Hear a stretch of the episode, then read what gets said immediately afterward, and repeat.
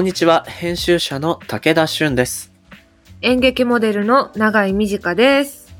番組アシスタントのモーションギャラリー大高です。はい。この番組、モーションギャラリークロッシングは、日本最大級のクラウドファンディングサイト、モーションギャラリー上のプロジェクトを紹介しながら、これからの文化と社会の話をゲストと共に掘り下げていく番組です。番組の提供は東京九段下にある築90年以上の歴史的建築九段ハウスなのですが、新型コロナウイルス感染拡大を受け、今回も引き続きリモート収録にてお送りしております。さて、このエピソードが配信されるのは3月31日ということで、まさにジャスト年度末なわけです。まあ、この時期っていうのはね、あの、移動したりとか、あるいは進学したりとかで、いろんな天気迎える方も多いと思うんですけど、うん。まあ、なんか年末こんな話もね、したような気がするけど、はい。永井さんは年度末とかっていつも忙しくなる？なるなぁ。なんかあ、なるんだ。うん、3月31日が昔入ってた合唱団の定期演奏会の日だったの。うん。いいね小学校、中学校の時ね。うんうんだから本当にい忙しかった。合唱で。もう昔からい合唱でも忙しかった時期なんだね。そう。うん。だったな。そうか、そうか。うん僕はね、やっぱ、今年は減るかなと思ったけど、意外とそうでもなかったというのが、なんか僕は基本的にこう、毎月同じ、まあそれこそモーションギャラリークロッシングのように、うんうん。パートナーみたいな企業の人と一緒に仕事をしていく仕事の仕方をしてるから、あんはあ。まりこう繁忙期がないんだけど、あるとしたらこの時期で、はあ。やっぱりね、あの、12月あたりから年度末にかけて、うんうん、企業がその年のさ、予算を使い切ろうっていうんで、いろいろ新しく、何うかん冊子を作りたいとか、ウェブサイトを作りたいとかあるんですよ。へえ。でなんか今年減るかなと思ったけど、意外と多分、うん。使い切るっていう意味ではむしろ使い切る額が残っちゃってたんだろうね。そっか、コロナでプロジね。ェクト止まっちゃったりとか。うん。できないことがね、多かったから今年は。まあでも、それにしてもまあコロナですよ。1年間経つわけで。本当だよ。私もう最後に舞台立ってから1年経っちゃってさ。マジか、そうか。そう。19で演劇始めてから多分初めてだと思う。1年空空いくのって。たのが。うん。びはあっ。くり。だって年に7本とかやってたんだよ。そっかそっそれか。がさ、え、今年1位と思って、ちょっとうんうん結構怖かった、気づいた時。なんか、うん。格闘家とかもさ、それこそ、うんうん。1年この試合やってない人とかが、1年半ぶりに試合したことが、なんか報じられたりとかして、うんうん、どんな感じになるんだろうね、次板の上立ったら。いや、絶対下手になってると思う。やだよ。ドキドキする。うん。いや、でも早くステージ立てる日が来るといいな。うん。うん、本当に。番組のハッシュタグは、シャープ MGC。Apple Podcast の番組ページにもコメントを書き込むことができます。皆さんのご意見、ご感想をお待ちしております。そして、Spotify の番組プレイリストもぜひフォローしてください。はい。合わせて楽しんでいただけると嬉しいです。それでは始めていきましょう。武田俊と、長い短がお送りする、モーションギャラリークロッシング前回に引き続き、ゲストにシンガーソングライターでトラックメーカー、DJ のマイカ・ルブテさんと、チューンコアジャパンディレクターでザ・マガジン編集長の本田二郎さんをお招きします。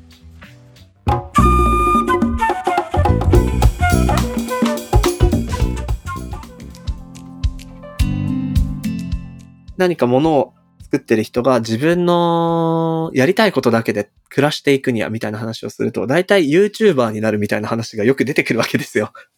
でさ、なんかまあ格闘家とかでも今すごく YouTuber が例えば多くて、なんか企画も凝ってやったりしてて、まあ特に格闘技っていうのは本当食べていくのが難しいジャンルの一つだから、そういう工夫はとても僕は時代とツールのハックだと思って頼もしいなとも思うんだが、反面、やっぱりいかに再生数を稼ぐかバトルみたいなのが発生しちゃうので、本当にやりたいことをやるために始めたものが、やりたくないこと入ってないかみたいなことって起こりやすいのが、その映像 YouTuber ジャンルの一つのジレンマな気がするんですよ。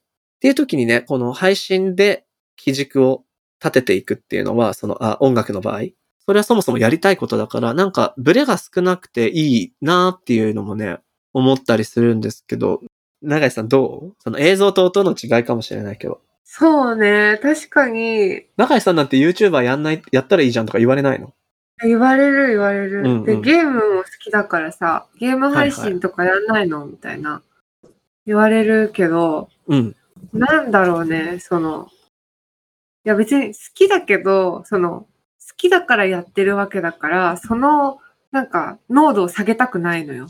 だから多分私ははいはい YouTube できないのね、その、やる理由みたいなのが生まれちゃうと、はいはい。なんか、ゲームがゲームじゃなくなっちゃう。そうだよね。プレイしてるのかさせられてるのか分からなくなるよね。そうそう。なんかだから、勝手にね、なんか盗撮されてて、それが配信されて、金が入るんだったらまだいいのよ。私の自意識。そう自意識と関係ないから。うん。でも、だから、いいなって思う。その、直接結びつくもの。自分のやりたいこうんうんうんとと、それによって収益が生まれるっていうことが、うんうん。一本線のものって、まあ一本線つってもさ、細かいいろんな分かれ道はあるんだけど、そうだね。大まかには一本道ってやっぱうん、うん。いいなって思いました。わかる。僕も音楽のジャンルになんか、羨ましさと希望を感じるのは結構そこな気がしていて、さっきマイカさんからお金の話をその取材でもしたよ。そういう経験ってあんまりなかったみたいな話ありましたけど、例えば、サブスクリプションだとお話も何回も出てるように、まあ1再生あたりお金がアーティストに還元されます。うんで、その再生がどんな人がどんな場所で今聞いているのかっていうのもデータ上追跡できたり見ることができるから、これはなんかこう、アーティストが作品をシェアしている気持ちにもなれるし、一方でマーケティングのツールのように、あ、こういう楽曲って受けるんだなとか、BPM 早めだなとか、まあ、さらにそれが分析されちゃって、マーケ先行型の開始十何秒で盛り上がる曲が、やっぱ稼げる曲でしょうみたいな話も出てきたりするのだが、ここのせめぎ合いが、まあ、今の長井さんの話にも通じると思って、うん。で、このなんか番組の結構テーマの一つでもある、なんかこうね、作品と商品の間ではないんですけど、その、いいもの作りたいけど、お金もちゃんと作らないといけないっていう時の、こう、バランスってすごく難しいなと思うんです。そういう時に、じゃあマイカさん、こう、数字常に見えるじゃない？はい。そこで自分のクリエイティブの指針とか揺れちゃったり、迷ったりすることとか、あったりします？うーん、ないですね。おー、すごい。なんか、もちろんそのお金がないとうん。ご飯が買えないので死ぬんですけど、あのー変えないと死にますよね。はい。まあ音楽に関して言うと、うん。またすごくそのジャンルも様々なので、うん。もう音楽のしかも自分の話になっちゃうんですけど、どうしても。はいはいはい。まず作品は、もちろん、その、プレイリスターの好みに合わせて、ちょっと音楽の傾向を探りつつ作るみたいなプロデューサーの方々、ってかまあそういうやり方も、あの、なんか、あったりするらしくて、まあそれはそれでなんかゲーム感覚で楽しいのかなって。思う部分もあるんですけど、まあ自分のそのやってる音楽の性質としては、すごいそのうん。自分にやっぱりあの正直うにん。嘘がないようなものを作りたい。自分が本当心からあのそれが求められようがられまいが心からその時いいと思ったものを作るっていうことを大事にしているうん。ので、あんまりその目の前の評価だったりとか、まあさすがにみんなにディスられたらさすがに凹みますけど、なんかこんなクソみたいな。どうしたんおうんうん前みたいになったらさすがに凹むんですけど、あのうん。結局でもクリ、クオリティの高いものを作れれば、それがその、どんなに変わってるとか、その、どんなに異質なものだったとしても、後々誰かがき、の心にはうんうんうんきっと届くと思ってて、で、その時すぐには収益にならなくても、後々それがそのアーティストのやっぱりサンプルになって、あの仕事につながるっていうか、その、例えばうん広告の音楽をそのテイストでやってくださいって言われたりとか、うん。うん。そういう説得力を作っていくことはすごく大事だと思ってて、それはまあ技術的にやればやるほど身についていくものなので、クオリティが高いものを作るっていうことは、研究するっていうことは、まあ、あの、音楽をその自分で作るプロデューサーの人とか、まあ、あの、みんな研究していると思う、していらっしゃると思うし、自分も研究をしていますね。すごい気をつけてる部分っていうか、そう、いかにヘンテコリンでもクオリティが高いものにするっていうのは、そこは妥協しないでいいと思ってます。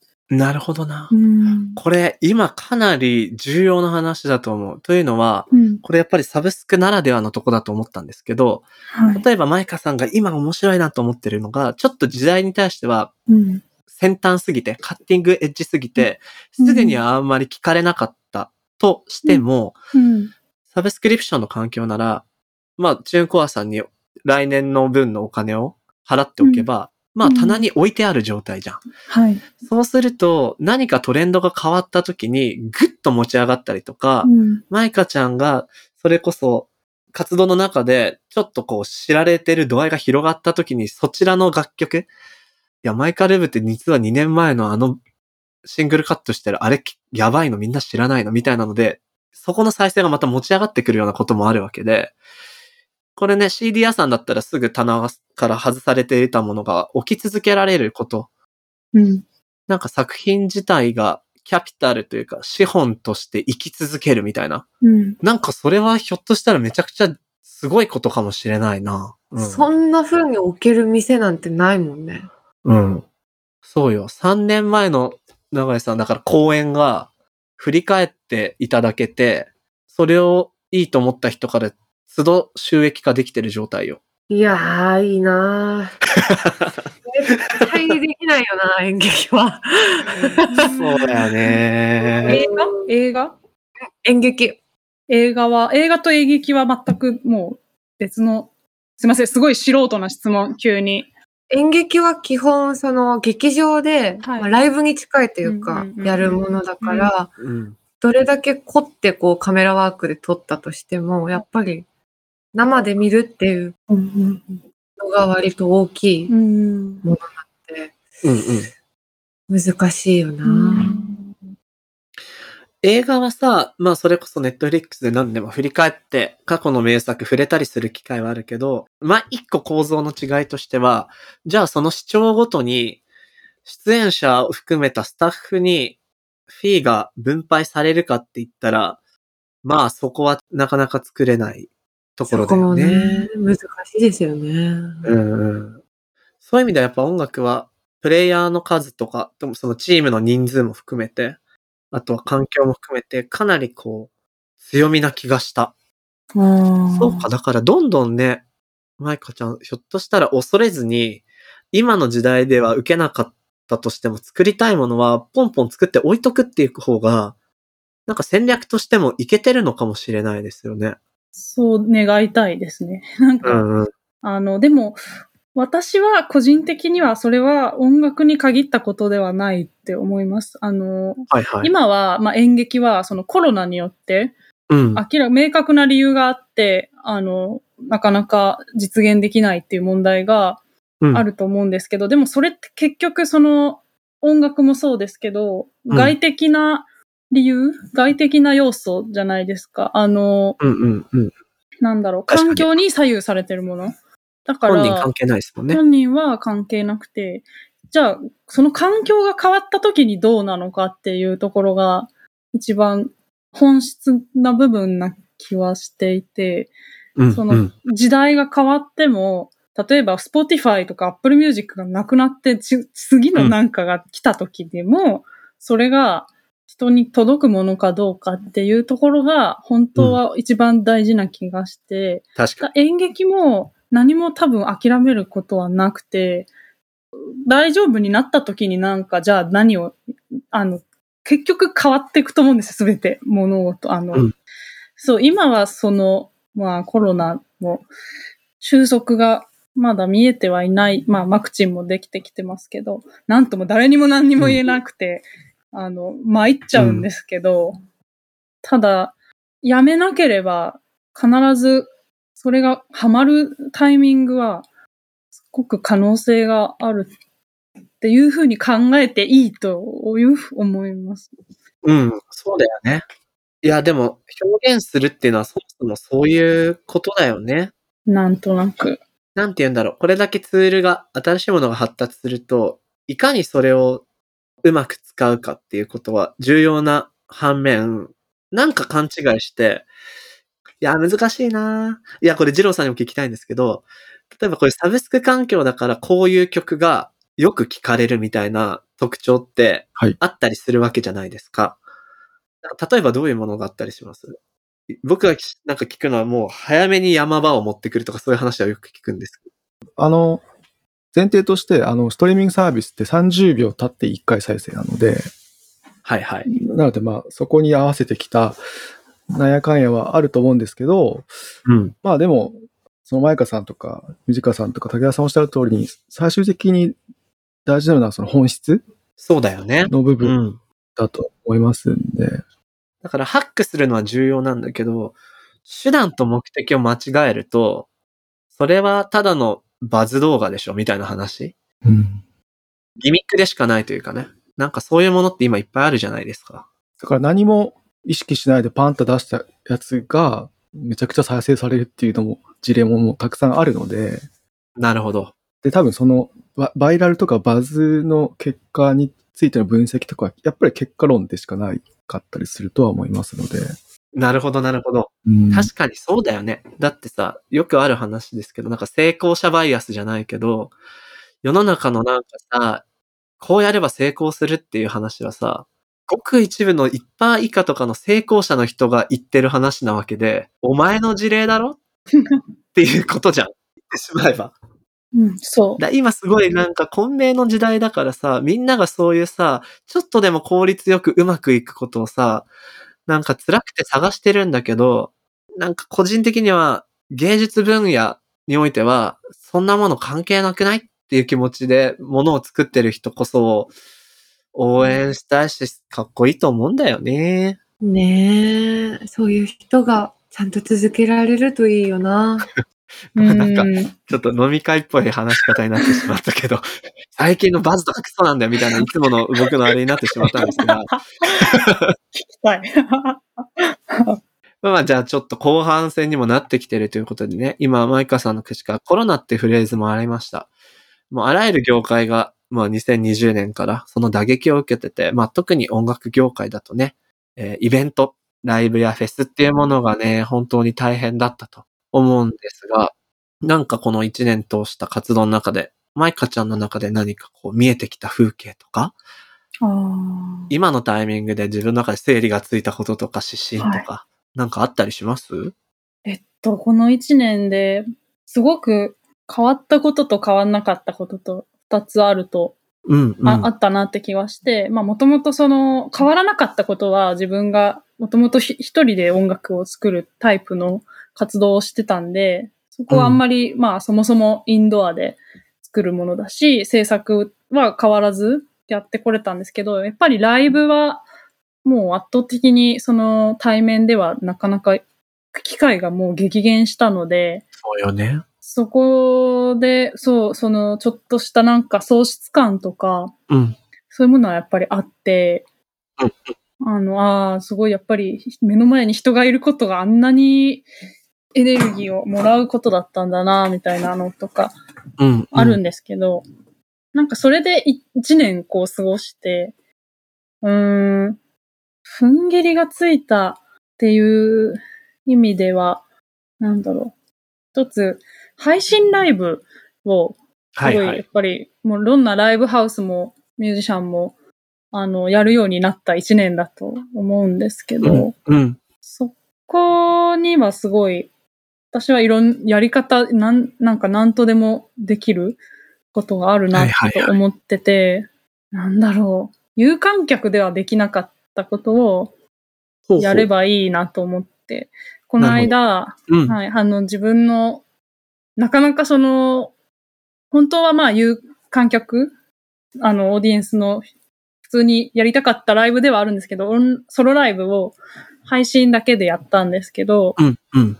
ちょっとその実験的にステージでやって、それをこう正面からっていうのではなくて、空間の中でその場所を移動したりとか、そのちょっとミュージックビデオを撮る感じの表現をはいはい。一発撮りで配信するっていう方向性に持っていきたくて、なるほど。そうすると、いろんな人に、あの、それのクオリティが高ければ高いほど、まあ、見てる方、お客さんもびっくりできて楽しいと思いますし、その、切なミュージックビデオみたいな、切なってあの、漢字で書く方の、はいはいはいはいはいはい。の残らない。瞬間の瞬間の切なんかそういうことが、みんないろんな、その、で、例えば、今度この配信は誰々が監督しますとか、今度この配信は演出誰々ですみたいな感じでやっていくと、面白なるほいどなるほど。映像の業界の人も、一つジャンルができるような気がしますね。うんうん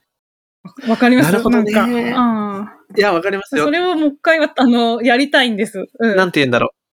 つまり、はい。これまでの有観客でのステージが単体、見る方も同一の座標というか視点からはい。眺める、うん。演奏するっていうものではなく、うん。全く別の体験を伝えるものとして、そういうアートフォームとして配信ライブって可能性あるんじゃないかっていう話ですよね。はい。はい。そうです。そりゃそうかも。で、それを演劇もや、あの、やってほしい。あの、すっごい無茶な話かもしれないんですけど、うんうん一発撮りの映画があっても別にいいと思うんですよね。うんうんうんうん結構ね、あるんですよ。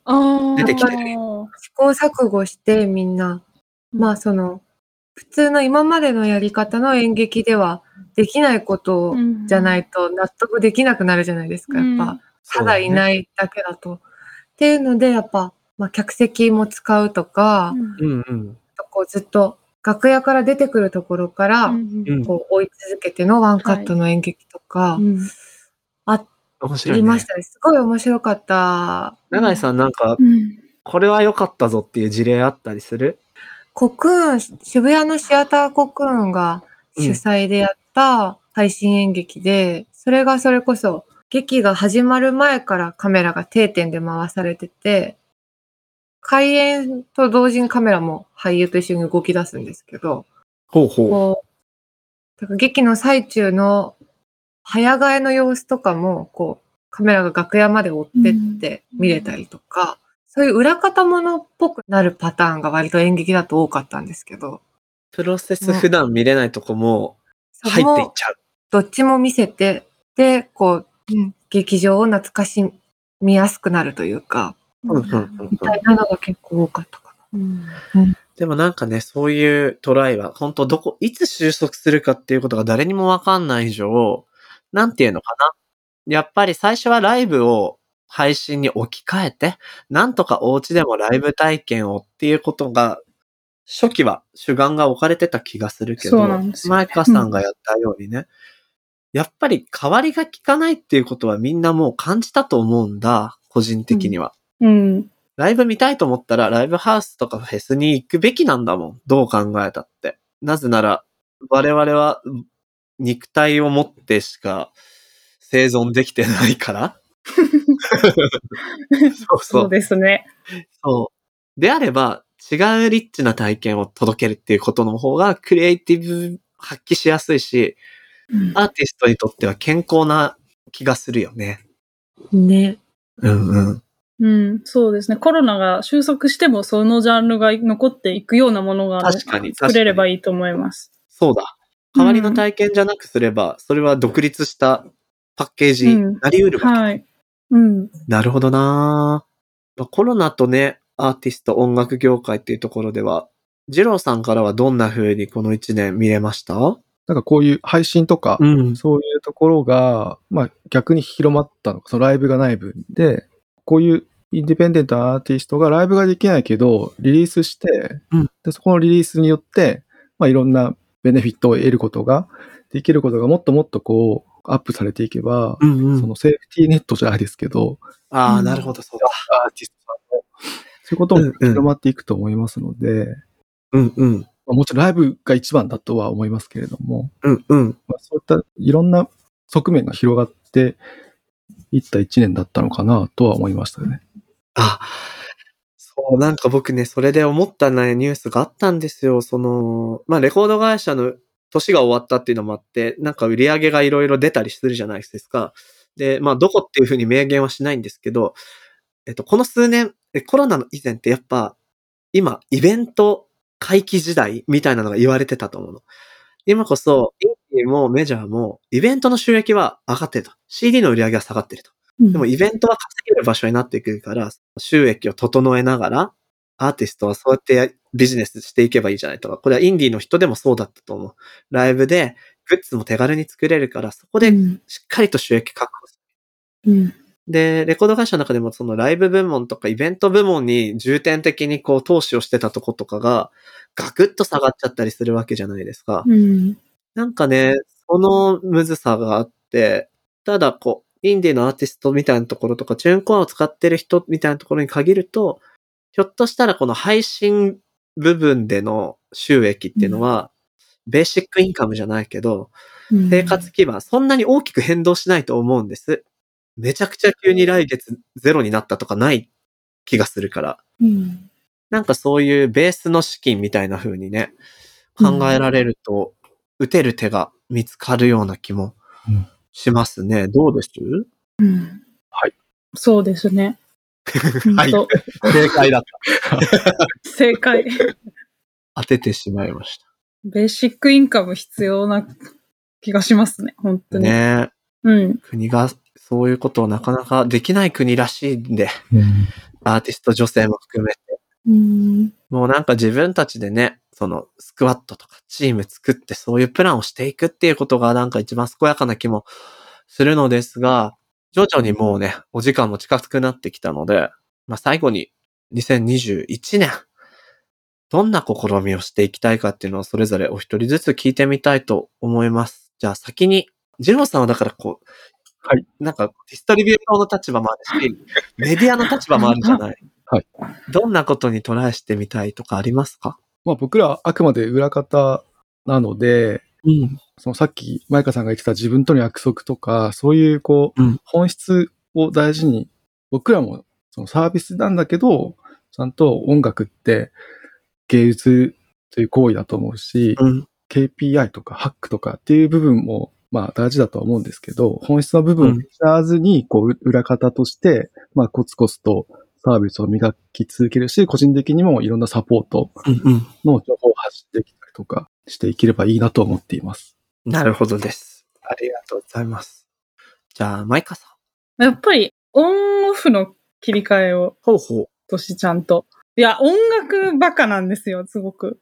なんで、まあ音楽バカはいいんですけど、ライブとかがない時って、インプットがちょっと難しいそのツアーもなければ旅行も行かないし、うんうん。なかなかああの普段会わない人には会わないし、あんまりその気張らずインプットの時間ちゃんと作ってゲームとかうんうん映画とか趣味をやりたい。あの、や、ね、まあゲームなんか本当何の役に立つみたいな最初自分もあのゲーム好きなので、うんうん。罪悪感感じつつやってしまうみたいな部分もあったんですけど、うんでもまあ、そう、結局どっからインスピレーションを得るっていうのはわからないんで、うん。うん、自分を肯定しながら、そうだよね。はい。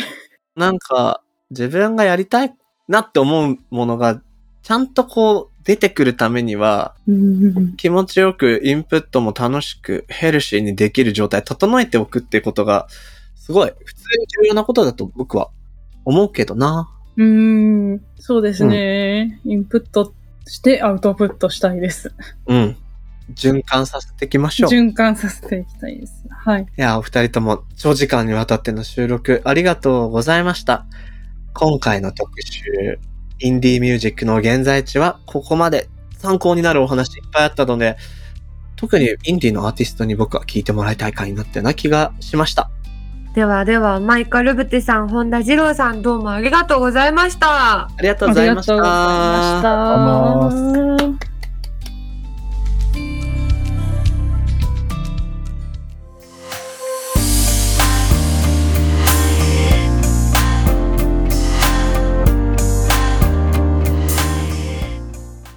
さて、ここからはモーションギャラリーで現在挑戦中のプロジェクトの中から特に注目してほしいものを紹介するホットプロジェクト。大高さん、今日はどんなものが届いてますか？今日紹介したいのは、約50年ぶりの復活、映画の街、青梅に再び映画館を作り、多くの人々に笑顔を届けたい。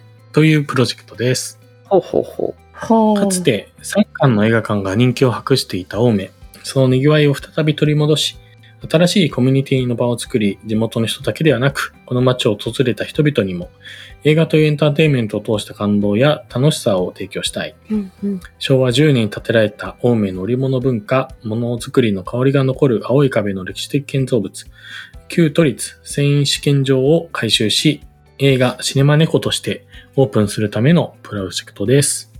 なるほどはあの、青梅、まあコロナの前から、うん実は盛り上がってるっていう情報を僕聞いていて、あ。あ、そうなんだ。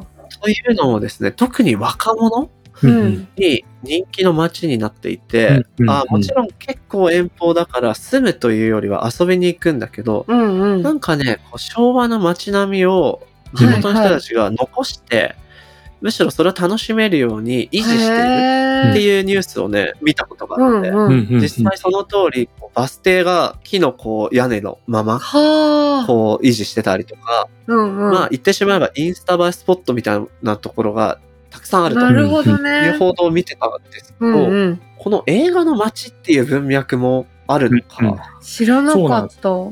これ今武田さんのおっしゃるとり結構ね実はモーションゲイでもこれまで青梅のリノベーションのプロジェクトすごい多かったんですよ。はいはい。うん。青梅爆酒って言ってこうあのカネボウのチェーン店だったところをリノベーションしてクラフトビール屋さんにしたりうん。する場所になったりとか、またリノベーションで青梅時間っていうスペースを作ったりとかってあって、うんうん。うんでその時ずっとこう青梅のそのプレイヤーの人たちと話しててやっぱ実は映画の街なん。ですって話は結構聞いていて、ほうほううん映画館があるだけじゃなくて映画看板の街っていうのが実は青梅に背負っていた実はなるほど。映画看板。なんかすごい昭和とか昔の映画ってこう、はいはい。なんか映画看板ってあったじゃないですかすごいこう、うん絵をうんポスターじゃなくてあの看板師の人うがん。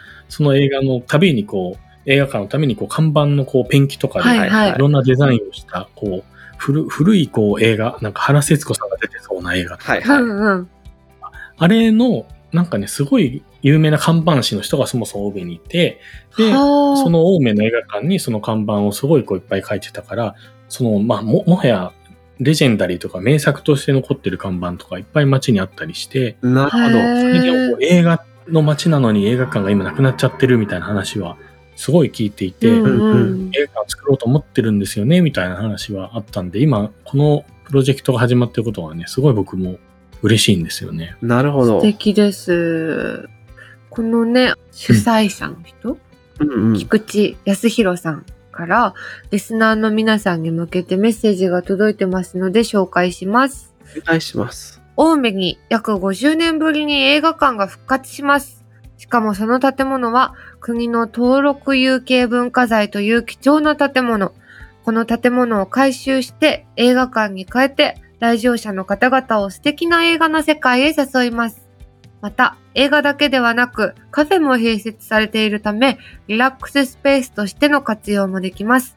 さらにシネマ猫のキャラクター猫ちゃんをモチーフにオリジナルグッズなども販売。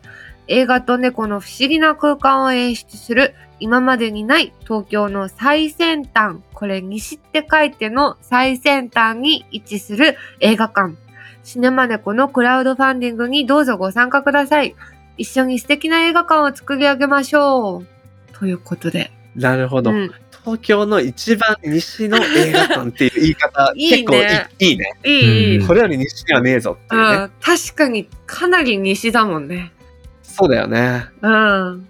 あなんか、本当そのね、さっきのおたかさんの言った映画の街的な文脈の元映画館建て直すのも素敵だし、うん。今そもそもこう街としての賑わいっていうものが、まあちょっとコロナのこともあったけど、注目されてるところっねていうのもあって、遊びに行ってみたいね、永井さん。ぜひ行ってみたいです。だってね、もう、キャンプして、映画見てとかってできるわけでしょ？できるできる。超いいじゃんね、そんなの。アウトドアとインドア両方できるじゃん。うん。うんうんやりたい。菊池さん、メッセージどうもありがとうございました。このプロジェクトは、モーションギャラリーで4月30日まで。ぜひチェックしてみてください。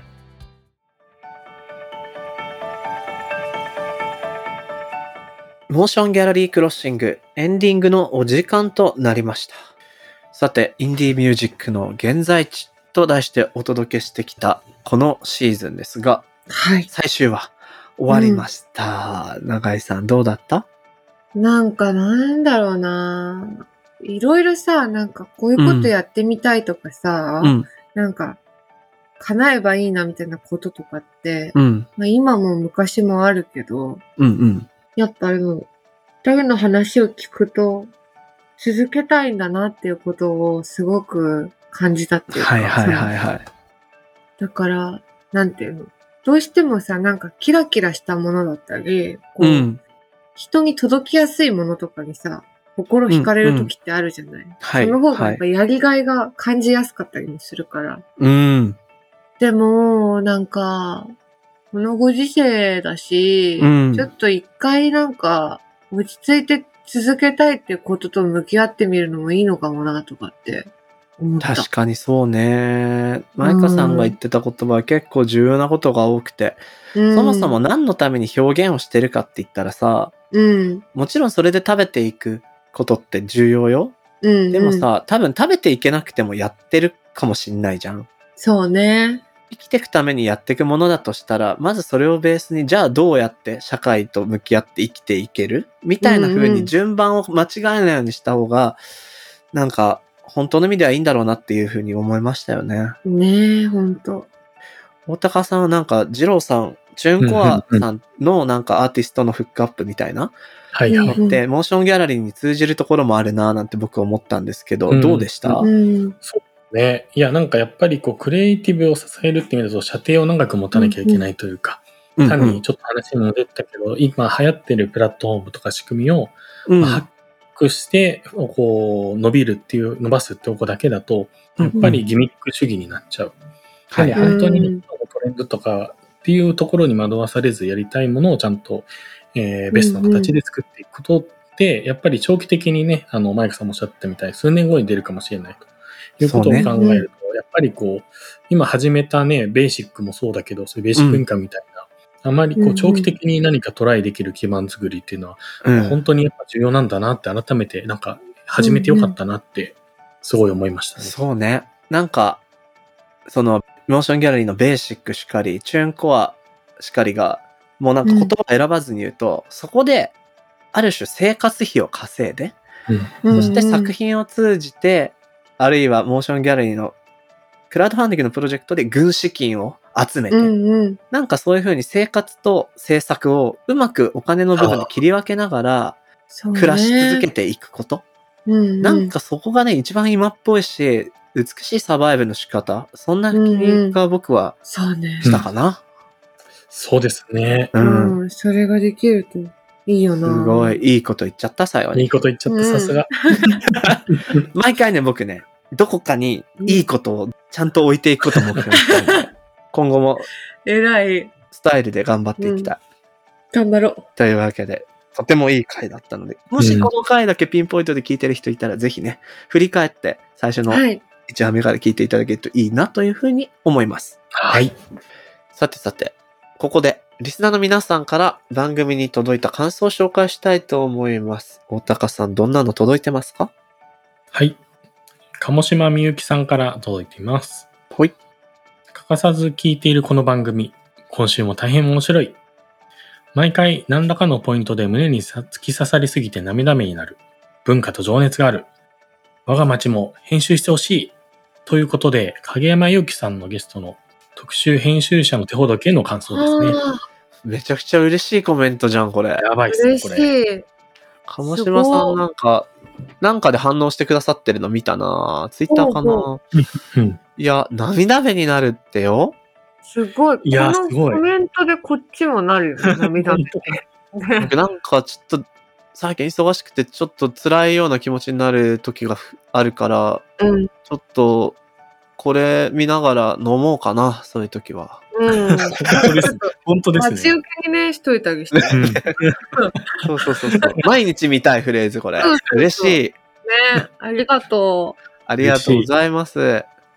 なんかこの特集には他にも感想が届いていて、ほいほいえー富山由香さんからは、編集とライターと作家の役割が分かりやすかったというのをいただきました。なるほど、なるほど。そうだね。確かにどういう違いがあるかっていうのを影山さんと僕でね、永井さんにいろいろ話した。ちょうど永井さん教えがね、てくれた。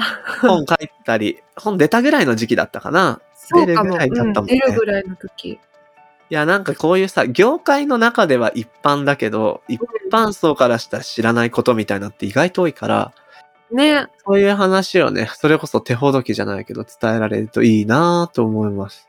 うんはい。さら。にね、この富山由香さんからは他にもコメントいただいてるみたいで、あら。なんか東京ラブストーリーの回個人的に好きですとか、伊藤聖子さんの回では言葉で伝えたいけど伝えられないことが芸術になってくんだなみたいな、そんなコメントもいただいてるようで、すごい聞いてくれてる。なんか徐々にいや、す常連さんついてきてるのでは来た、これ。ね。ね嬉しいっす嬉ね。しい。早くそういう人たちの顔を見たいぜ。